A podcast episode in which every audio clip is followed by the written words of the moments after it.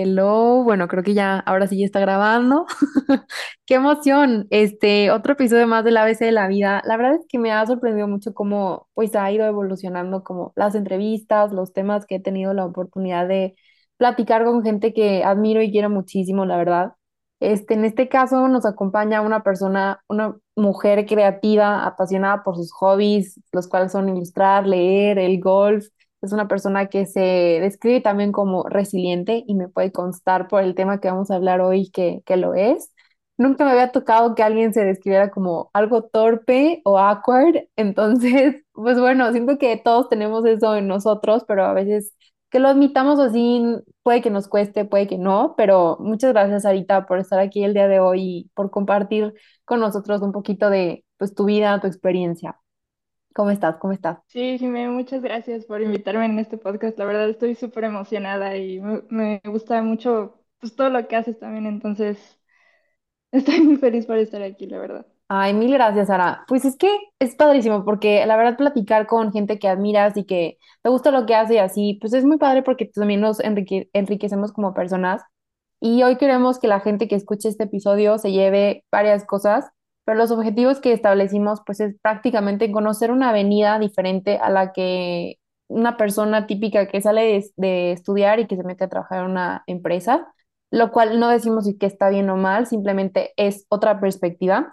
Y además, pues en este caso es la de un artista, entonces siento que es algo súper interesante. Ahora también, este, pues tu experiencia, ¿cómo está siendo de, pues, haberte graduado en medio de una pandemia y pues conocer ese testimonio que siento que, bueno, en lo personal, si no es por amigos así, la gente pues no conoce. Y bueno, también reconocer qué cosas tenemos que hacer si queremos lograr pues nuestros como objetivos y metas, ¿no? Entonces, porque claro, 100% tú estás de acuerdo que se requiere que estemos ahí, se requiere de nuestro tiempo, de nuestro dinero, de nuestras lágrimas, de nuestro esfuerzo, pero de que se puede, se puede. Entonces, pues vamos a empezar con la primera pregunta que tengo para ti, Sara, que es, pues, ¿qué pasaba por tu cabeza cuando estabas cursando tus últimos semestres de la carrera back in the day, ahí en 2020, ya te ibas a graduar, ¿no? Sí, ay no, o sea, bueno, fue de que el último semestre que empezó la pandemia y desde un inicio sí estuvo súper raro, ¿no? Porque de que acostumbrarte a meterte a Zoom, de que hora y media cada clase, etcétera, pero ya cuando salí también estaba igual en la incertidumbre, no sabía pues, o sea, por la situación no sabía de que si me iban a contratar, qué tenía que hacer, si me tenía que mudar, etcétera. Y sí fue un proceso, la verdad, muy desgastante para mí porque pues yo la neta no sabía qué hacer. O sea, sí mandaba de que mis currículums y todo y de que puro rechazo, rechazo, rechazo. Entonces, sí fue una etapa muy complicada y muy difícil para mí en ese aspecto. Es que no me imagino, si de por sí está siendo complicada, bueno, ahorita ya en pospandemia se podría decir, no me imagino en el, o sea, literalmente cuando era el hoyo, que ni empresas ni las personas, nadie sabía No. qué hacer, o sea, yo me acuerdo que hablaba con otros amigos, me decían, es que aplico y me rechazan, aplico y me rechazan, o sea, porque tampoco sabían qué hacer y también pues las empresas estaban haciendo, ¿cómo se dice? Como recorte de personal, o sea, estaba el mundo de que en una cuerda floja. Sí, Este, horrible, horrible. No, entonces ahorita que me dices, o sea, yo no puedo imaginar, aparte como tú dices, último semestre, como que es cuando yo siento que dices, ay, amo, odio la escuela porque ya te quieres graduar, pero al mismo tiempo dices, ¿cuándo voy a volver a ser estudiante, no? Sí, sí, sí, fue una etapa muy, muy extraña, la verdad, no, no me la esperaba. En ningún aspecto me lo esperaba, sí, fue muy difícil. Claro, ¿no? Y hay que reconocer lo que no ha sido fácil, o sea, tanto a ti como que ibas saliendo, como yo que iba empezando, oye, vas con toda tu emoción, empezando tu carrera Sí, profesional y madre, vete a tu casa, o sea, pues fue como, ay, ¿sabes? sí, no.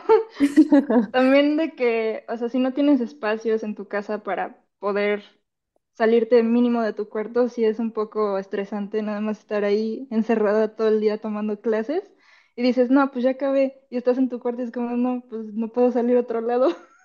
Era muy, muy extraño. No, es que eso vas a ver que se va a seguir, o sea, no, no es tan normal, que no lo normalicemos nunca, porque siento que sí tuvo, o sea, va a trascender mucho lo que vivimos. Y, o sea, sí te quiero preguntar, ¿cuáles fueron los principales miedos a los que te enfrentaste tú cuando entrega, o sea, cuando te entregaron tu título? O si es que te lo entregaron, o sea, ¿cómo viviste tú el tener que graduarte? Pues en medio de una crisis como lo es el COVID. Bueno, la, la ceremonia que tuvimos fue de que en línea, fue en la tarde, nos mandaron por mail una caja de que con tu pistola, que sí, como tu cosito que y te ponen. sí, y, y el, el título, pero impreso, que no era el original, y por correo nos mandaron una liga para poderlo tener en digital. Y sí fue de que, pues bueno, ok, ya empezó la ceremonia, todo fue en tele y... no, o sea, estuvo bien, porque pues fue en O sea, pandemia, tuviste tu pero ceremonia de alguna manera, pero claro que sí, no es lo mismo que pero si no hubiera fue... sido presencial y todo eso. Pero tú no. sentías, o sea, sé que el miedo es como muy amplio el tema, pero tú qué sentías, o sea, cuando estabas viviendo eso, ¿qué pasaba por tu cabeza? O sea, Pues yo sentía que no sabía nada de mi carrera. O sea, lo típico que te pasa a cualquier, o persona de que empiezas a aprender algo, sales y no sabes si sabes o no.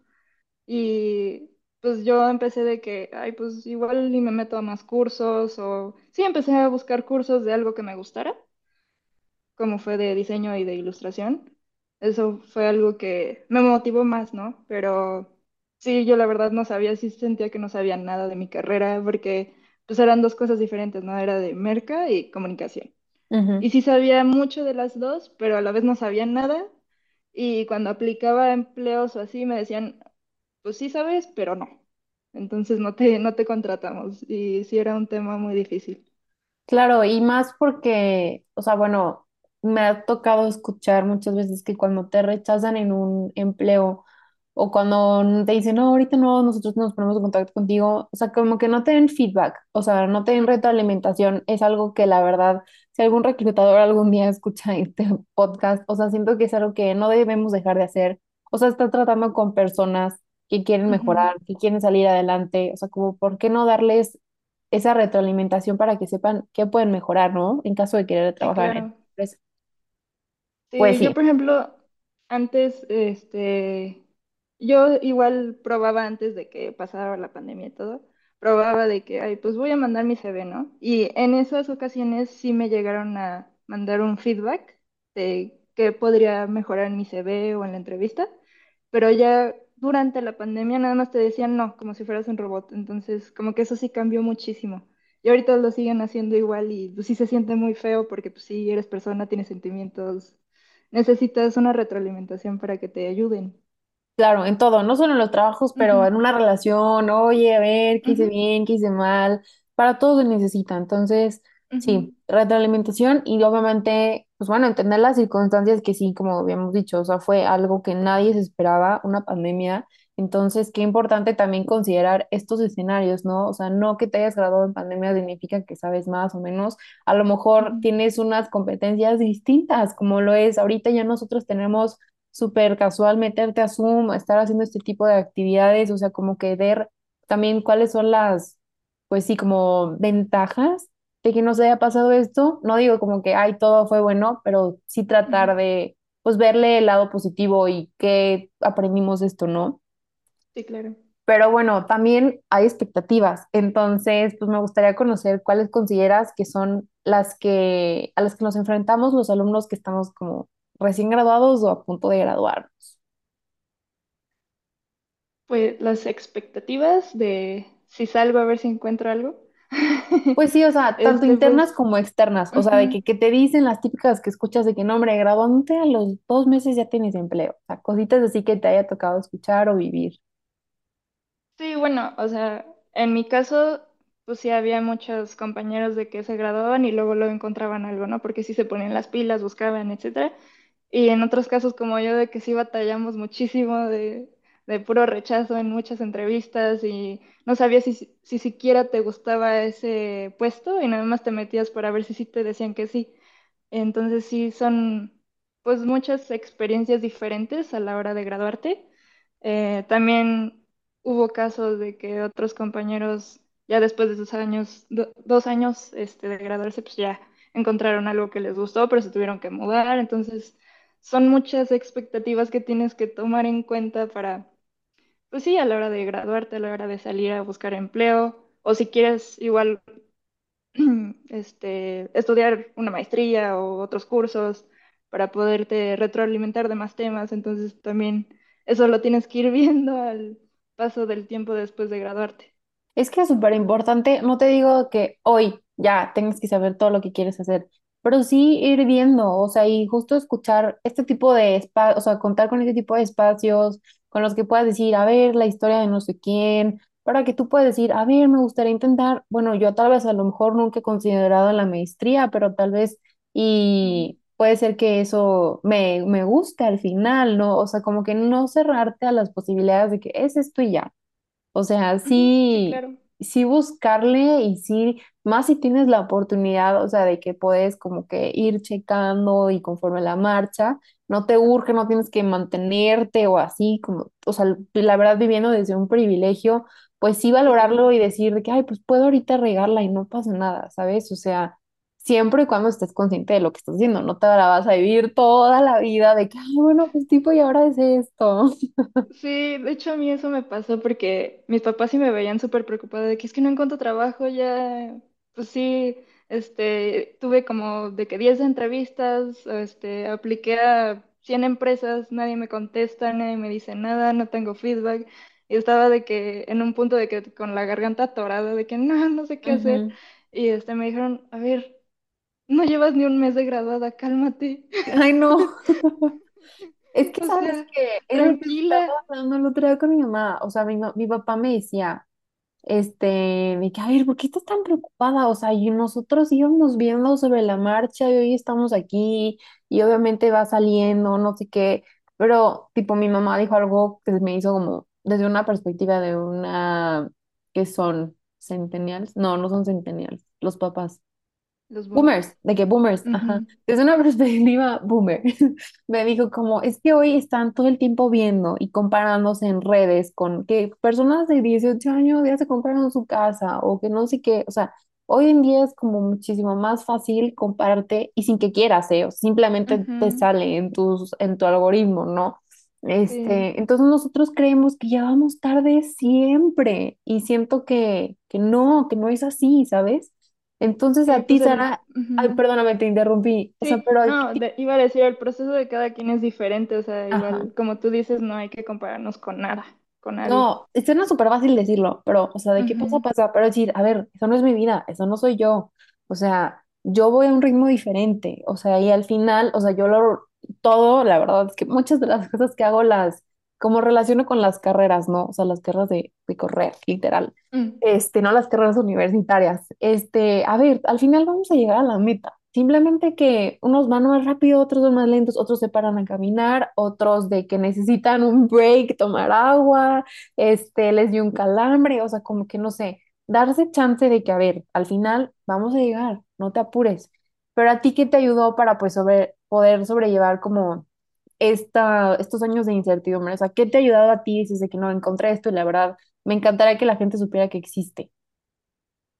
Pues más que encontrar, yo vi como un, un relax, si podía decirlo de esa manera, en, en mis hobbies. O sea, de que en vez de andarme preocupando por encontrar algo, dije, a ver, no, tengo tiempo todavía, voy a dedicarme a algo que me gusta primero y pues sí, obviamente me voy a ocupar en seguir buscando algo, pero en el Inter voy a tranquilizarme y...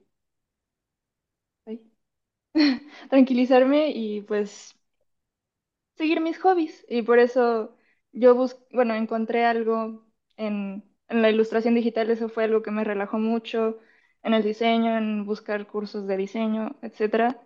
Y eso me relajó para, pues yo ir fluyendo, como dicen. ¿no? Este, no, no nada más estarme preocupando, buscando empleo a cada rato, pues no, eso no- tampoco es sano en Genuinamente eres la primera persona, Sara, que, o sea, me acuerdo que en su descripción ponen que, o sea, que le gustan sus hobbies. O sea, si hoy me preguntas a mí, ¿cuál- ¿cuáles son tus hobbies? O sea, yo no sé qué decirte, o sea, porque me gustan muchas cosas y no que solo es es- eres eso y ya, pero que qué padre que tú ya tuviste la experiencia de tener como esa inmersión con lo que a ti te gusta hacer y con lo que te apasiona. Entonces, qué padre que hayas podido aprovechar como este tiempo para eso. y que por medio de cursos, por medio de seguirte preparando, o sea, de ponerlos en práctica, porque obviamente puedes tomar 800 cursos, pero pues si ahí lo dejas más como que, ay, pero no lo exacto. practicas, este, pues siento que ahí se queda ya. Entonces sí me gustaría conocer un poquito de, bueno, ¿cómo es vivir de tu arte? O sea, ¿cómo te has enfrentado? O sea, ¿cómo te enfrentas hasta, o sea, con esta pregunta de que te dicen, ay, no, de artista, ¿cómo? O sea, para ti, ¿cómo es vivir de tu arte? Bueno, pues al inicio igual yo no sabía, ¿no? Por eso también dije, oye, a ver, me quiero dedicar a ilustrar, ¿no? A ilustrar en digital o pues igual en análogo, no, no pasa nada, aunque no sepa mucho. ¿Se Pero aprende? a ver, ¿qué, Ajá, exacto. ¿Qué caminos puedo tomar para que esto se vuelva un trabajo en el futuro? Y ya me metí a varios cursos y pues de hecho hay muchísimas opciones, o sea, puedes este, hacer tu trabajo en análogo y venderlo en una galería, tú les pones el precio, obviamente, este, puedes hacer mercancía como las playeras que tú me ayudaste a hacer para el museo, este, también hacer las exposiciones en un museo, tener exposición de tu arte para que la gente te conozca, hacer comisiones en digital. O sea, hay muchísimas opciones para poder vivir del arte, no nada más es publicarlo en redes y que te den cinco likes y ya. No, no, es... no. O sea, hay Ajá, diferentes caminos, simplemente que a lo exacto. mejor tú no los tenías como enlistados, se podría decir, y al momento de documentarte en el tema de cómo formalizar tu arte, por decirlo de alguna manera, ya te diste ideas y ahora dices, ah, pues puedo sacar merch, ah, pues puedo ah, trabajar por, ¿cómo se dice? Cuando alguien te alga- man- pide algo personalizado, ¿sabes? O sea Ajá, una comisión. una comisión, no, o sea, es que sí, o sea, es como, ahí está la información como una nubecita, es como, a ver, ¿qué bajo que me Sí, sea exacto. útil, ¿sabes? Sí, de que un mapa mental de todas estas opciones, solo la las que te guste las puedes escoger y ya realizarlas de la manera que tú quieras. ¿Y por qué les cuesta tanto trabajo a las personas que se dedican al arte como que cobrar, o a lo creativo en general, o sea, cobrar por lo que hacen? Yo tengo esa pregunta. Bueno, a lo que yo me he enfrentado y por la manera en que nos enseñaron en la escuela de cómo cobrar tu trabajo, sí es un poco difícil porque obviamente tú estás invirtiendo tus habilidades y tu tiempo. Y eso a veces tú como artista no lo sabes medir, no sabes qué precio ponerle. Y en la escuela es de que no, pues nada más tienes este sueldo y ya, ¿no? Y prestaciones y todo. Pero este, en el ámbito pues, artístico sí es más difícil porque, bueno, o sea, tengo que pagar luz, agua, etcétera, etcétera. Entonces, tienes que agregar eso también en el precio de, de- de la compra, este, tu tiempo, eh, obviamente las horas que le inviertes, Oye, se te son horas, ocurre la días, semanas, etcétera. ilustración, tienes que volver. Exacto, ajá, el- sí, los programas de ilustración también cuestan, no son gratis. Ujú. Entonces, eh, pues es, abarcan muchas cosas, no nada más de que tener un sueldo y ya. Claro. O sea, como que es difícil cobrar, o sea, en general no digo que solo lo Ujú, creativo, pero siento que en esto más, porque hay tantas cosas que son intangibles, justo, ujú, eh, dices, ¿cómo lo justifico que debo de cobrar? Porque yo también estoy dando internet para inspiración o para, Sí, este, exacto. eh, no sé, la, todo, o sea, pues también somos humanos y también comes, también respiras, también tienes gastos, también tienes vida, o sea, como que Sí, o sea, ahí sí te, a- o sea, te aplaudo muchísimo porque lle- yo creo que llegaste a un punto en que me dices de que no, a ver, mi trabajo vale y yo voy a cobrar por lo que estoy haciendo y eso siento, ese paso siento que, qué fregón que lo diste. No sé bien cómo fue el camino, pero una vez sí me topé con, yo te recomendé con un maestro que me dijo como, es que no factura, no sé qué, y yo, bueno, ojalá y esto, si Sara se lleva ese trabajo o no, le sirva de lección que a lo mejor ya tiene que formalizar también ella emitir facturas como una persona física, ¿sabes? O sea, Sí, como que exacto. ir dando, si quieres ir agarrando cada vez más trabajitos, pues bueno, te van a pedir que, oye, no das factura, oye, no sé qué, como que te vas enfrentando, enfrentando justo a la vida adulta, Sí, pero que al final, pues es necesario y que debemos de, de vivirlo. Dices, bueno, qué bueno que me está pasando ahorita y no muchísimo más grande y que no sepas ni exacto, ¿sabes? no.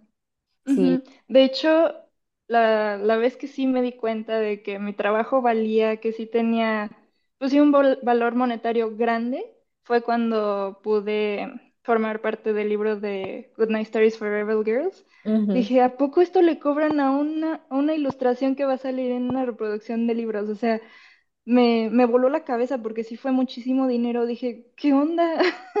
Sara, y tú te estás minimizando cobrando tanto en comisiones, ¿no? O sea, tu trabajo vale.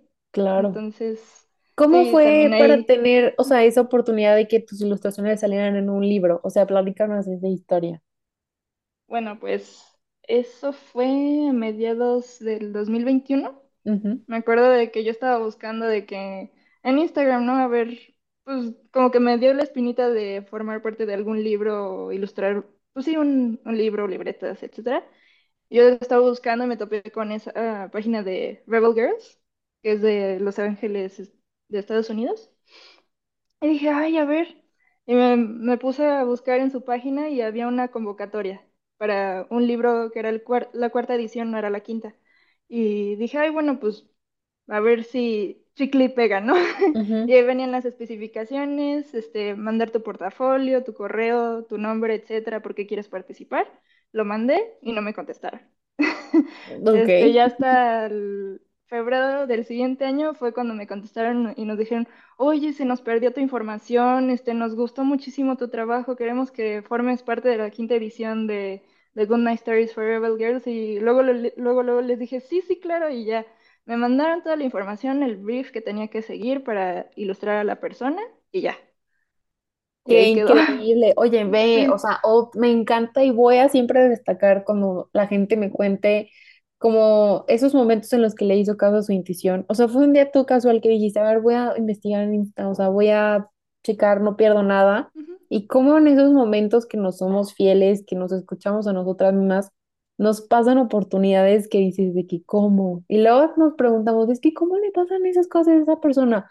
Pues porque a lo mejor se escuchó, a lo mejor y dijo, hoy me voy a hacer caso a mí, hoy no voy a seguir con el patrón de todo el mundo, o sea, hoy voy a ser yo. Sí, que a ver si me llegan las cosas, ¿no? De, por arte de magia, pues no, o sea, tú tienes que trabajar por los sueños que tú quieres cumplir. Claro, y aplicar y mandar y tener lista tu información y estar lista. Este, Sí. que tú ya tenías que haber tenido un trabajo previo de que, a ver, construir tu portafolio, o sea, no fue de que, ay, ¿por qué esa era ella? Claro que no. Este, entonces, qué increíble. Y sí, eh, aquí tengo otra pregunta que algún día vi que compartiste un post relacionado a la inteligencia artificial. Y sí es un tema que quiero, o sea, tocar contigo, porque pues sí me gustaría conocer tu postura acerca de este tema, o sea, de qué manera se puede ver afectado el trabajo de la gente creativa. O sea, hay muchas cosas buenas y muchas cosas no tan buenas como en todo, pero la inteligencia artificial, ¿a ti cómo te ha pegado o cuál es tu postura? Bueno, cuando a mí me llegó así de que la noticia de que la inteligencia artificial podía hacer de, de pinturas, ilustraciones de, de lo que fuera, pues dije, a ver, pero ¿cómo? O sea, que agarran este, trabajos de otros artistas para poder hacer eh, ese arte. Y sí, o sea, me metí a ver y sí era eso. O sea, toman, plagian el trabajo de otras personas para poder crear más arte y eso a mí no me gustó. Dije, pues, ¿qué es esto? O sea, si tanto estamos luchando para que no copien nuestro trabajo, ¿por qué una inteligencia artificial, pues le dijimos que sí, ya, ¿no? Que pues copie y que nosotros no tengamos algún respaldo y ya. Y pues eso la verdad no me gustó. O sea, es un tema que no, que no se ha regulado ahorita, igual y en un futuro se puede regular y sí, podría ser de gran beneficio para todos los artistas en el mundo, obviamente, porque pues, es una herramienta que se puede utilizar para muchísimas cosas, pero en el tema de plagio, como no está regulado, pues yo estoy en contra de eso. Ok, no, sí, o sea, se me hizo, su- o sea, dije, wow, o sea, ¿qué, onda cuando tú no estás como en el medio, tal cual, y empiezas a ver que afecta algo que tú dices, qué increíble, le pueda llegar a afectar a otra persona, ¿no? Entonces, Sí, tomarlo en cuenta, porque sí, se me pareció interesante, y pues obviamente, si conoces un amigo que está empezando X eh, emprendimiento o, o sea, X producto que está vendiendo, servicio, o sea, apoyarlo, o sea, ¿por qué irte como por sí, la otra vía que no nos cuesta nada como apoyarnos entre nosotros? O sea, regresando al tema de los reclutadores y sí, siempre estás tratando con humanos. Que quieren ser mejor cada día. Entonces, Exacto. pues sí, ¿por qué regalárselo a una computadora, a un algoritmo, un programa, ¿sabes? O sea, siento que, pues por esa parte yo también estoy de acuerdo contigo que es únicamente una herramienta de inspiración como todo, o sea, siento que, que todo el tiempo estamos como viendo de qué te puedes agarrar y qué puedes como de alguna manera copiar, pero con tu esencia, ¿sabes? O sea, no, es que esa palabra de copiar está algo como mm, chistosa, no sé cómo cuál decirla, pero siempre vamos a estar, o sea, como que para mí ya todo existe, simplemente es como, a ver, ¿cómo lo hago mío? O sea, ¿cómo lo hago que Sí, tenga, exacto. ¿sabes? Es como quiero Sí. un sol, a ver, no, no copies al sol, ya existe, Sí, ¿sabes? exacto. Sí, yo por ejemplo cuando empecé en la ilustración, sí decía, a ver, ¿qué artistas me gustan, no? Y con base de que en lo que me gustaba la textura de la, de la pintura que estaban haciendo, la forma de la nariz, los ojos, etcétera, dije, a ver, esto me gusta, a ver si lo puedo aplicar pues en mis ilustraciones, ¿no? Y ya de ahí surgió pues mi Tu estilo, ¿no? propio estilo. ujú. Ujú. Fue en base a diferentes estilos, diferentes artistas, pero exacto. creaste el tuyo, al final es una mezcla. ¿no? Sí, es innovar, como dicen en el TEC, es innovar. es innovar. Me- y me acuerdo, o sea, y tal, bueno, yo que te conozco y conozco tu trabajo de sí, el otro día fuimos a visitar una empresa, este, y yo vi un mural y dije, ¿cómo eso es de Sara? O sea, literalmente se me hizo padrísimo poder decir, wow, o sea, ya reconoces el, el estilo de la persona, del artista, entonces, no sé, qué increíble y siento que, pues bueno, de aquí yo te quiero felicitar porque siento que has logrado Ay, muchas gracias. y, y de eso se trata, ¿no? Entonces, pues bueno, las lecciones de vida, que es como el tema número tres que me gustaría platicar en este, Mm. digo, es como, ¿qué debe de hacer Sara hoy para poder lograr las metas que se está proponiendo? Ay, bueno, pues algo con lo que me he topado año con año, que a veces me limita a hacer, o sea, o lograr mis metas es no pedir ayuda.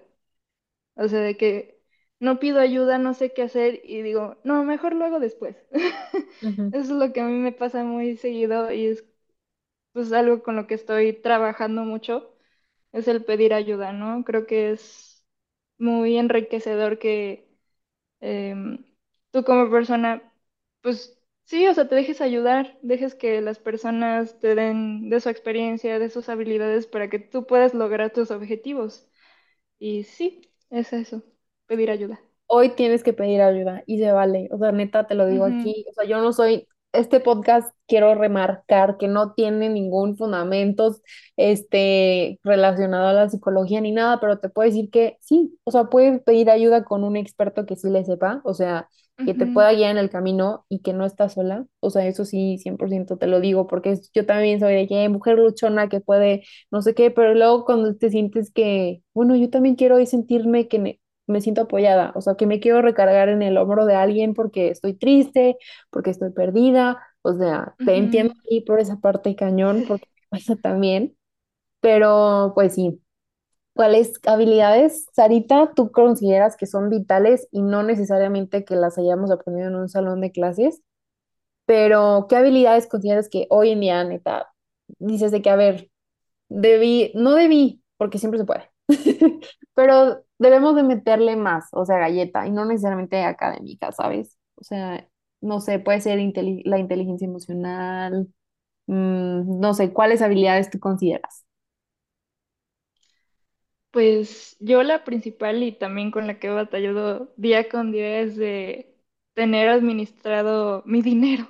Mm, Porque la neta sí, o sea, sí nos enseñan de que finanzas, pero no son personales. Son finanzas para empresas, contaduría para empresas, todo, pero para empresas menos para mí. Entonces sí sabes hacerlo todo para una empresa, pero tú no sabes manejar tu propio dinero. Entonces, si no sabes manejar tu propio dinero, no sabes ni cuánto tienes, ni cómo gastarlo, si puedes ahorrarlo. Entonces, eso es un tema muy importante que sí se debería de platicar, no en las escuelas, también en las familias, porque tampoco mis papás me dijeron nada de eso. O sea, nada más veía que mi papá de que, ay, sí tengo tanto ahorrado yo, pero ¿cómo le haces si tienes Ajá. gastos, no? Tienes gastos diarios, luego compras cosas, ¿cómo le haces? No sé. Entonces, sí, ese es un tema muy importante. Que se debería de tocar. las finanzas personales no deberían de ser un tema tabú en general, Mm, o sea, como muchos otros, pero esto siento que está muy padre y ya quiero que sí platiques un poquito de qué es lo que estás, o sea, hablando de lo que tienes que hacer hoy para lo que quieres ser en un futuro, este, y relacionarlo con esta habilidad de administrarte y administrar tu dinero, o sea, ¿qué acciones estás tomando tú en el caso de, de querer ahorrar, invertir? Bueno, pues también lo digo porque yo ahorita estoy metida en ese mundo, ¿no? Quiero ser asesora financiera y pues sí me he topado con muchos casos de que, porque yo hago un análisis que se llama de necesidades financieras y tengo muchos casos de que pues sí tengo este dinero, pero no sé dónde aumentarlo o cómo le puedo hacer, ¿no? Y Y las soluciones que damos es pues, tener un plan de ahorro para el retiro, para tus proyectos, para lo que tú necesites en un futuro cercano o lejano que te pueda ayudar para que tú no estés batallando con ese dinero o que no lo tienes o sí tienes para poder lograr tus obje- objetivos Me imagino que Sara, que estaba en 2020, jamás hubiera imaginado que iba a ir a Querétaro a hacer su examen para No, certificarse como una asesora financiera. O sea, es a lo que voy con la vida. O sea, es tan como volátil, o sea, tan cambiante, muy o sea, voluble. ujú, que no podemos estar así como pensando que, ay, es este camino y ya. Entonces, Ujú, qué padre que para lo que quieres ser en el futuro, hoy te estés capacitando y qué padre que hayas decidido en el camino de también compartirlo con los demás, o sea, no solo te lo quedaste para ti, porque es algo que pudiste haber hecho y decidiste no, o sea, seguir este, compartiendo la información con la gente, que es algo que, que te caracteriza mucho, o sea, el compartir, el exponer, el estar ahí, que la gente conozca, este, y sí la importancia, o sea, si se pueden llevar algo de este episodio es como, o sea, siento que capacitarse, o sea, Sara siempre mencionó los cursos, o sea, nunca dejar de aprender, este, y pues, ¿qué te gustaría decirle a las personas que quieren tener como ya todo resuelto, o sea, graduados y ya con su emprendimiento y su trabajo y todo, o sea, ¿qué les dirías? Ay, no, si yo hablo desde mi experiencia es tomarlo paso a paso no quererlo todo de un jalón, así de que chasqueo mis dedos y ya tengo todo. Pues no, obviamente eso no se puede. Es paso a paso, tener tu proceso, este, obviamente te vas a frustrar. En muchas ocasiones, como yo lo hice, o sea, en tres años yo me frustré porque no encontraba empleo, o sea, sí quería hacer mis hobbies, pero pues no tenía el dinero suficiente para poder lograr mis metas. Entonces, sí, es seguir paso a paso, tener metas cortas para poderlo lograr en un largo plazo. Ok, y hablando de como algo que también yo me llevo de lo que te escuché que nos compartiste, Sara, tocar puertas, ¿no? Me imagino que también es tú también dar el paso, no esperar a que te lleguen oportunidades porque eres Sara y porque eres Jimena y ya, ¿no? O tú también Sí, de que, claro. como tú dices, mandar tu portafolio, exponerte, que te digan que no, que te rechacen y de alguna manera sí pedir el feedback, ¿no? Ujú, Exacto, sí. Pues sí, de hecho, yo los trabajos que he obtenido en el ámbito de la ilustración es porque yo he tocado puertas, o sea, no, no me he dado por vencida de que, ay, pues lo pongo en internet a ver si lo ve la gente, a ver si les gusta y a ver si me mandan mensaje. No, o sea, es ir, ir al lugar, preguntar, este, mandar mensaje, correo, etcétera, para poder lograrlo. Oye, ¿cuáles son los requisitos? ¿Qué se Ajá, necesita para que tú todo, también todo. Literalmente que una rúbrica, hay algo que tenga que seguir, reglas, o sea, y aplica, como tú dices, para lo creativo, pero también para cualquier otra cosa que quieras hacer. Este, y de verdad me encantó porque siento que en este podcast abarcamos como de todo un poco, literal. Este, y, y nos encantó como, bueno, hablo por mí, me encantó muchísimo, este, que fueras como así tan sincera, porque así somos, somos humanos, que no se nos olvide que detrás de cada proyecto, de cada ilustración hay una persona. Sí. Sí, va a haber este caídas, va a haber frustración, va a haber de todo, o sea, no nada más es de lo logré y soy feliz. No, no, no, o sea, hay un pasos, pasos detrás que tienes que hacer, sí o sí, para poder tener ese resultado. Me, me gustaría agregar en esta parte como final de cierre, o sea, en una, estábamos tra- eh, trabajando con la misma empresa donde vi tus murales y este, y dicen los VPs de que, a ver, sí, los soft skills, qué bueno, pero a ver, no se les olvide que también hay hard skills. O sea, si hay algo que tú consideres o sea, no te gradúas ya con todas las competencias necesarias. O sea, necesitamos constantemente seguir aprendiendo y capacitándonos. No te digo que te comas todos los cursos, todas las plataformas, todos los libros, pero sí decir, a ver, yo quiero ser buena en esto. ¿Cómo lo hago para ser mejor cada día, sabes? Sí, Este, en lo hard como en lo soft, ¿me explico? sí, Hay sí, habilidades técnicas también. Sí, pues sí, es aprender de todo para poder, este, pues sí, tener las habilidades y ser mejor. Y si tuvieras que decirle a la gente que este invirtiera en algo, ¿en qué sería, Sara? ¿En un seguro de vida? No, bueno, aparte de todo eso, pues sí, invertir tu tiempo en con- convertirlo en conocimiento que te pueda ayudar en un largo plazo para lograr tus objetivos, ya sea financieros, de tus proyectos de vida, etcétera. Me encantó, eso lo dice todo. Sara, muchísimas gracias por este episodio. Se me fue volando, te dije que se iba a pasar A rápido. mí también se me fue volando. Muchas No, gracias, no, Jimmy. hombre, de, de- de- de nada y pues esperemos que les sirva mucho a la gente que lo escuche. Ojalá que Sí, les claro, compartido los objetivos y pues nos vemos en el siguiente episodio. Bye. Bye.